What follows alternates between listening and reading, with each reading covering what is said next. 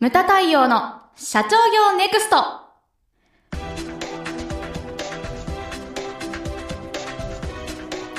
皆さんこんにちは。ムタ太陽の社長業ネクストは前回に引き続きまして対談をさせていただいておりますが今回も鳥海総合法律事務所の鳥海重勝先生にお越しいただいております。さて前回に引き続きですね、えー、今回、えー、お聞きしたいのはあの社長さんやこれから起業する方それから現在管理職の方などさまざまな方が本番組を聞いてくださっているんですけれども共通して気をつけなければいけないテーマなどはありますでしょうか？共通しててなかなかないんですけど、はい。えー、やっぱりあの一つは、えー、自分が個人の問題として、えーはい。えー、肉親とかいろんな身近な人たちと、トラブルがあるねと、はい、い。うのがあるだろうし自分が会社に行ったりなんかして一定の社長だとかあるいは部長だとか一定の役職を好きながら、はい、えー、会社の中でいろいろと、えー、まあ、仕事に携わるみたいな、はい、あるいは人間関係ができている。えー、そういうのが本来別々なんですけど、やっぱり個人の生活のものが、えー、会社との関係で出てくるって特に中小企業などを起業したり、あるいはそこでの役職がある程度あるとすると、えー、個人のあの、まあ、うちで起こることが、えー、実は会社との関係でいろいろと問題が出てくるとか、はい、会社でのいろいろイライラみたいなものが家庭生活に影響するとか、はい、それがいろんな問題を起こすみたいなのがたくさんあるので、うん、えー、やっぱり職場のあの問題とあるいは個人の問題とは別々のようですけど相当関連性があるのかなという感じはしますけど、そうですね、はい、まあ、日本は、まあね、9割以上が中小企業って言われてますし、はい、そのうちの大半がオーナー系っていうふうに言われているので、家庭とどうしても会社っていうのが、ね、別ですけれども、やっぱり連動してますよね、ね、人間ですからね。いろんな問題うちでもお客様多いので、例えばこう不倫がばれちゃって離婚しちゃったですとか、あとは、まあね、あの息子さんが何人も会社内にいてこう、ね、トラブルになってしまったとか、いろいろありますけれども先生もそういった問題とかかなり相談とかに来られるんですか、相当ありますよね。相当ありますか？はい。あの会社を立ち上げて兄弟なら兄弟で会社を立ち上げますね、はい、その時は方向が一致してて頑張ろうねっていう、はい。何もない時はすごく長いんですよ、はい、だんだんだんだん会社が成長していってうまくいった場合、はい。はい、兄弟の仲がそのままうまくいく場合もあるし、うん、兄弟仲がかえって悪くなる場合もある。ありますね、えー、特にあのそれぞれ家族を持つと、家族の影響って意外と大きいじゃないですか、多いですね。その影響もあって、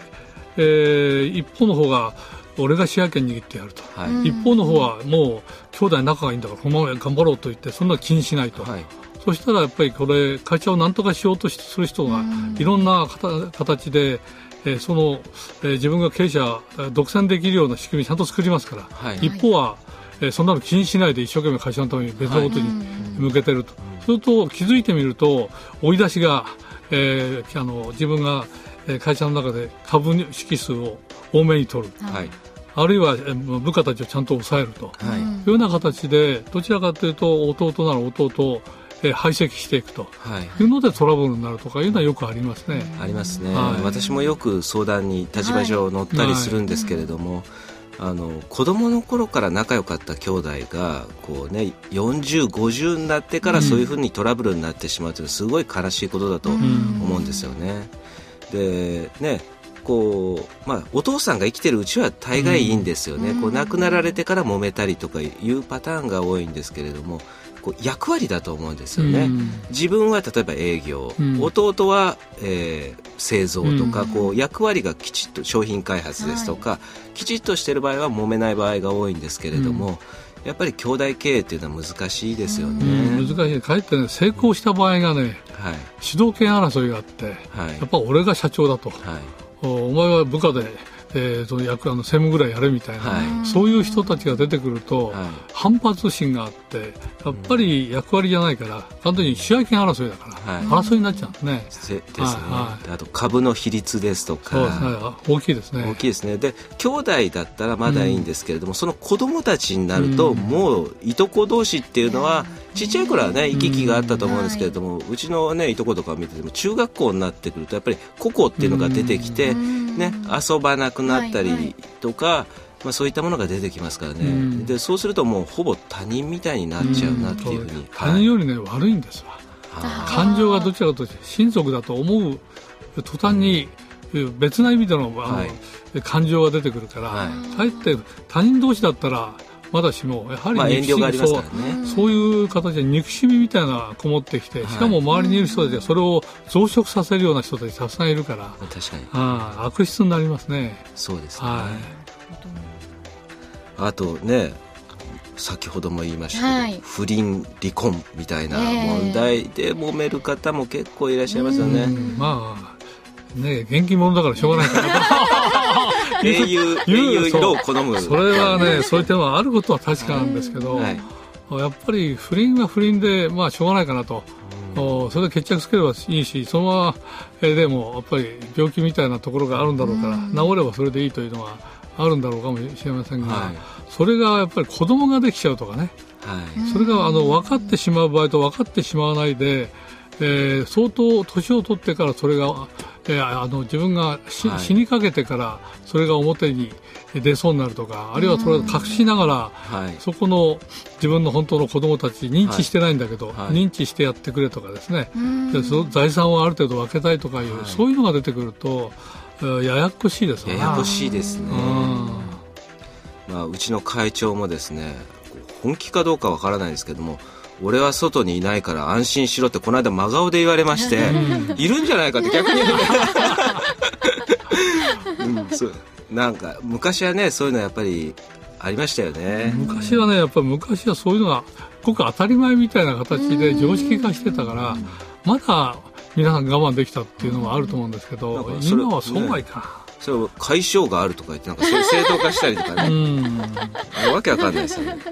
でで離婚するねあのまあ悲しいことですけれども離婚する場合でも例えば奥さんが株を持ってたとか、まあ、先生の新しい本の中にも書かれてましたけれどもやっぱり揉めたりとかしますよね。ただね奥さんがもう株を持って全部悪いかとそうじゃなくて、はい、やっぱりあのどちらかというと割合的に言えばうまくいく方が多いんですけど、はい、ところが中には僕ら紛争を見ますから、はい、そうするとそこが致命傷になるっていうか、はい。えー、M&A する時の障害になるとかあるいはガチャガチャになってきて会社がおかしくなるとか、はい、そういうのがとやっぱり紛争として表になるんで、はい、やっぱりある程度、えー、株を持たせるなら持たせるなりのえー、相手方をちゃんと見て、どのぐらい持たせるかも考えて、その後のことも考えた上で、えー、やった方がいい。それは安全だろうと思いますね、はい、そうね。サクッとおっしゃられるけど難、えー、そこが難しいなと思うんですよね。まあね惚れたなんだでこう結婚して、その時はね こう良かれと思ってね、夫婦2人で創業してこう、お前も株を持っとけみたいな感じにな最初はね、そうだったとしても、まあねいろいろ大変なことはありますよね。あと先生、うん、あのこれを聞かれてるですねリスナーの方、はい、あの現在管理職の方とか結構いると思うんですけれども、えはいはい、前回もお話ししましたけどまあハラスメント問題ですとか、うん、そういったなんか注意とかっていうのは何か？えーとね、ハラスメント一番問題なのは、まあ、セクハラでもパラハラでもそうですけど、はい。うんまあ、男性から女性の方が多い、はい、女性が男性のもあるし、うん、女性が女性とか男性が男性もあるんですけど、はいどちらかとセクハラとパワハラが重なっているような事案がよくあるじゃないですか。はい。ところがセクハラパワハラする方は実はそうは思ってないことが多くて。そうですね。無意識で、えー、なぜかというと例えば、えー、女性に対して、えー、実際にあった例言っちゃいけないのかもしれないけど、あんたぺっちゃっぱいだねと。おあなた色ちょっと黒すぎてちょっと女性としては不利だねみたいなことを言うとそれ女性はその場では、えー、笑顔で、えー、あの笑って声笑い声も聞こえると。だからその男性からすると自分が受け入れられて、はい、それは別にセクハラでもパワハラでもないんだというふうに思ってたと。ところがその方が辞め女性が辞めて、えー、会社の内部通報の方にけしからんと、はい、私はこういうふうな形でいじめられましたと、言ったらそれはちゃんと調べますからね、うん、調べたらこれは、えー、セクハラパワハラ実はいろんな他のこともあるんですけど、重なってた事例だと、いうんでなかなかそれはえー、能力の高い、えー、あの部長クラスの方でしたけど、最終的には辞めさせざるを得なかったというのがあるんですけど、やっぱり自分としては、えー、にあのそこで親しみを感じてくれてるから、かえって人間関係を作ってると本人は思ってるんです、はい、とかやられてる方はえー、そこが人間関係作って向こうを思い込んでいる人を、私そうじゃないですと、そんなことやってほしくありませんだって言えないから、はい、そこの、うん、そこのところの範囲がよく分かってないというのか、やっぱり女性をその、えーまあ、就業時間終わった後で、えー、どっかにお酒、あれ食事に誘うんだって僕らがほとんどしませんからね、普通はね、うそういうぐらい注意しなきゃいけないっていう社会になっているにもかかわらず、はい、昔の感覚で自分と相手方の感覚はうまくいってんだと、はい、ただこちらに言語してるだけなんだけど、はいところがそうじゃないんだということの認識はどうも十分じゃないと。やっぱりパワハラ、セクハラっていうのはそういうふうに相手の方の気持ちを取り入れるっていうことをやっぱり少し研究しなきゃいけないんですと。自分た自分の認識だけで考えちゃいけませんよっていう。あの判断の軸をずらさなきゃいけないっていうところ、はい、距離感というのをちゃんと自分で作んなきゃいけないっていうところをえー、考えない人どうも多いんですね。そうね、そういう器用な人ってなかなかいないですよね。あの会社ってうちもね30人ぐらいの組織ですけれども、はい、やっぱりあのいじりやすい子とかいますよね、それをこうよかれこうで周りは笑うみたいな感じでその雰囲気作りとしてやってるつもりは本人は傷ついてるとか、なかなか難しいですよね。でもそこはね気づかなきゃいけない。ですよね。これからはそうなんですよね、全く違った世界なんだと気づかなきゃいけないんで、はい、やっぱり職場は職場ですよと、はい、職場にある程度そういうあの自分たちの勝手な感情というのかな、はい、判断を持ち込んじゃだめですよと、はい、そういうことをやるなら別の場所があるでしょうと。こういうことをしっかり認識しないとやっぱりもうちょっと職場の環境については厳しく自分の方でとあのまあ、コントロールするというのかな、はい、理解しておく必要があるんじゃないですかね。そうですね。うかつなことができないできないですね。すね。なかなか難しいですよね。まあ法律問題とはちょっと違うのかもしれないですけども、えー、採用面接とかもものすごいこう言葉を気をつけなきゃいけなかったりとか、ね、最近そういったところが増えてきてますよね。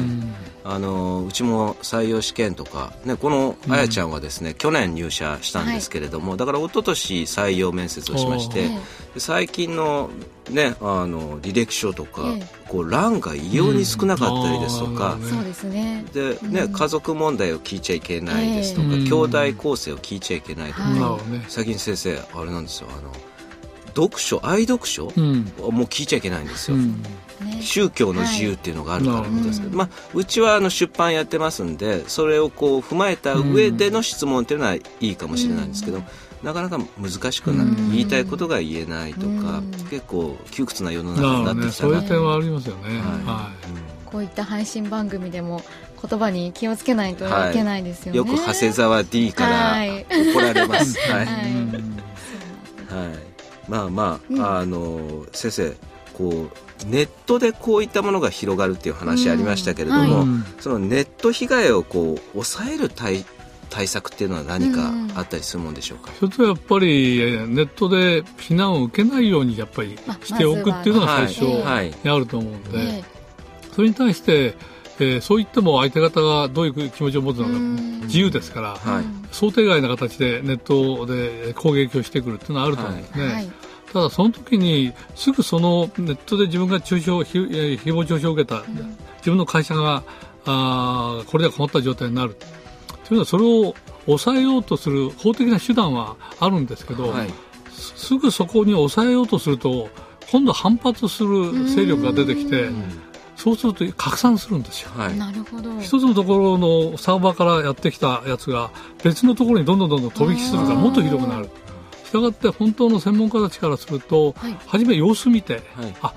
うだったら収まるねと。うん、小さなあのあのところで出てくるやつは狭い範囲でしかありませんから拡散しないから、はい、そこで収まったらもう二度と来ない、はい、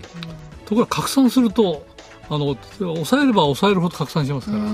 あそういうことがなくなるようなところをちゃんと見通してこれだったらこれ収まるから何もしないでおきましょうっていう何もしないでおきましょうっていう方が大事なことが意外と多いんでね。初め頭にカッときて抑えようとすることが多いんですけど、ね。はい、そこはやはり抑えられる場合と抑えられない場合これは専門家の本当のお意見を聞いた上でやった方がいいですね。確かにそうですね。はい、案件によって全然違います、ね、全く違う。これね、専門家ってのは数少ないんですけど、はい、僕も弁護士ですけど、僕らよりも詳しいやっぱり専門家いるんですよ。その人たち呼んで悪いけど、これ面倒見てっていう形でやると的確なんですよ。やっぱりその道の専門家っているので、はい、そういうのはやっぱりネットの場合は多いですよ。うんまあね、案件によってローム問題なんかは逆にこう早く手を打つことが重要ですよね、うん、だから早く手を打つっていうのと早くどういう手を打つかが大事なんで抑えにかかるっていうそういう手の打ち方では危ないんで、やっぱり、えー、行政対応が最初に、はい、出てくることが多いので、その行政対応をどうするか、あるいは社内の対応をどうするかっていうのをちゃんと考えて先頭を打つと、早く収まる、はい、収まるところに収まると。例えば、えー、この人はどうも、えー、適格性がないとある一定の能力がないとできない仕事なんでこれは無理だなっていうのでその能力ないよねというところを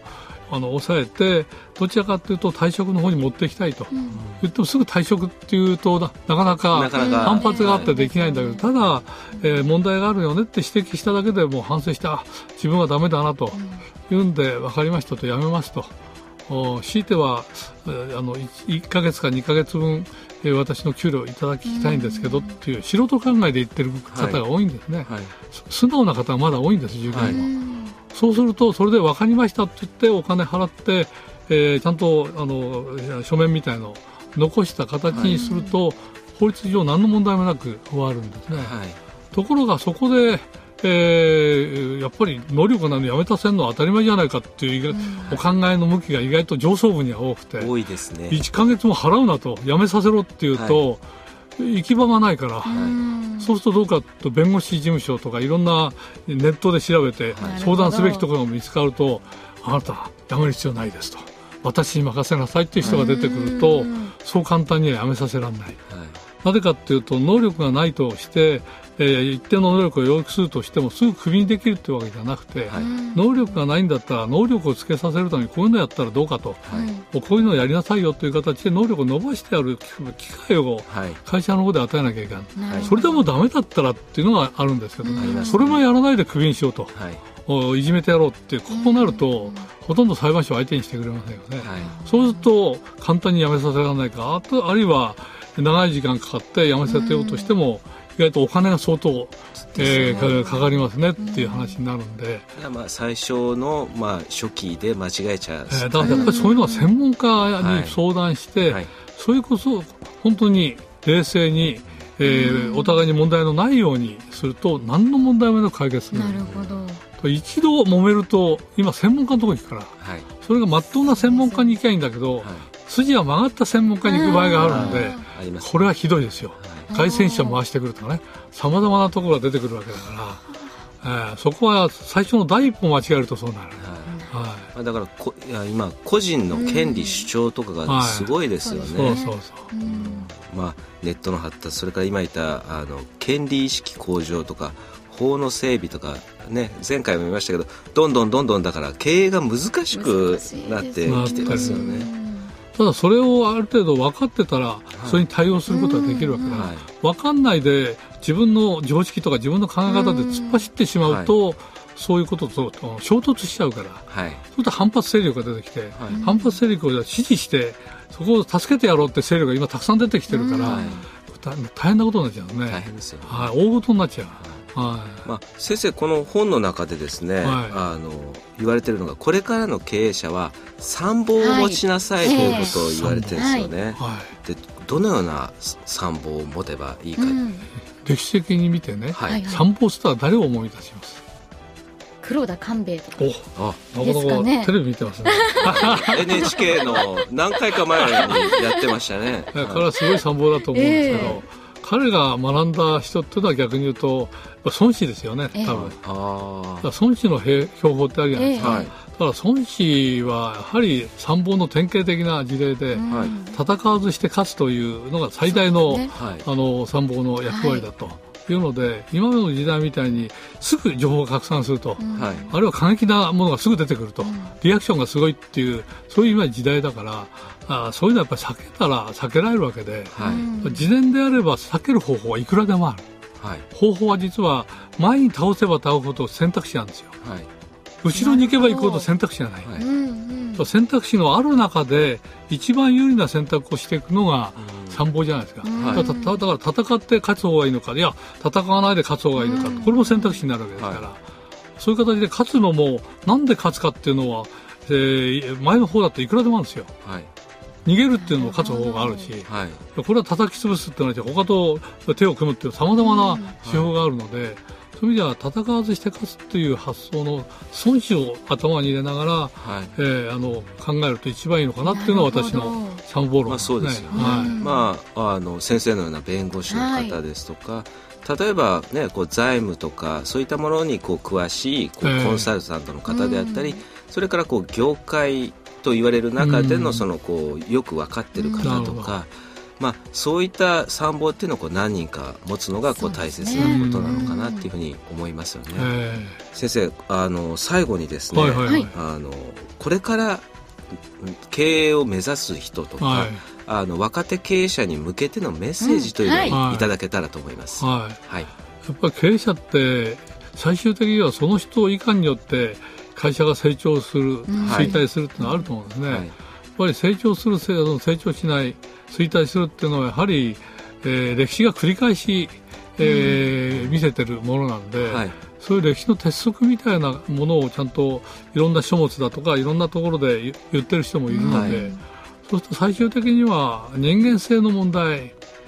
えー、最終的にはその経営者がどういう気持ち考え方で経営しているかっていう、はい、その経営理念的な問題が最終的にあって、はい、それがしっかりした上でいろんな事業でこうやって私はこういうのを作りたいとかこういうのをやりたいとか、こういうのを貢献したいとかい。うのがあるのでやっぱりその人間性のところのしっかりした土台を作った上でその上であの自分が将来望む目的とかえー、使命とか、そういうものを作りつけていくのかなとい。うのがあって、その人間性と専門性あるいはあの事業についての見識みたいなものを両方くっつけていくんですが人間性のところの教育が全くできてない。ですね、えー、専門家である前に実は人間としてしっかりしたものでなきゃ。だ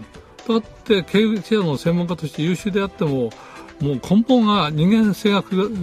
えー、どうも問題があるというんだったらどっかでやっぱり支障をきたすんじゃないかと思うんですね。はい、その両面人間性の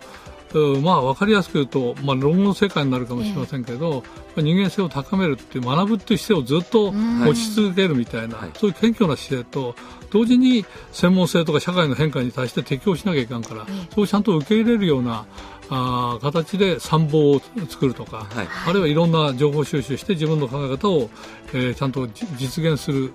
そういう流れを作るとか、はい、そういうやっぱり両面人間性と専門性みたいな両面がないと、永続的なものとか成長性が本当に維持できるかっていうとなかなか難しいのかなという感じはしますね。あありがとうございます。最後にいい話をいただきました、はい、それではお時間となりましたので、はい、えー、今回ですね、えー、ポッドキャスト終了したいと思います、はい、先生どうもありがとうございました。どうもありがとうございました。ムタ太陽の社長業ネクストは全国の中小企業の経営実務をセミナー書籍映像や音声教材コンサルティングで支援する日本経営合理化協会がお送りしました。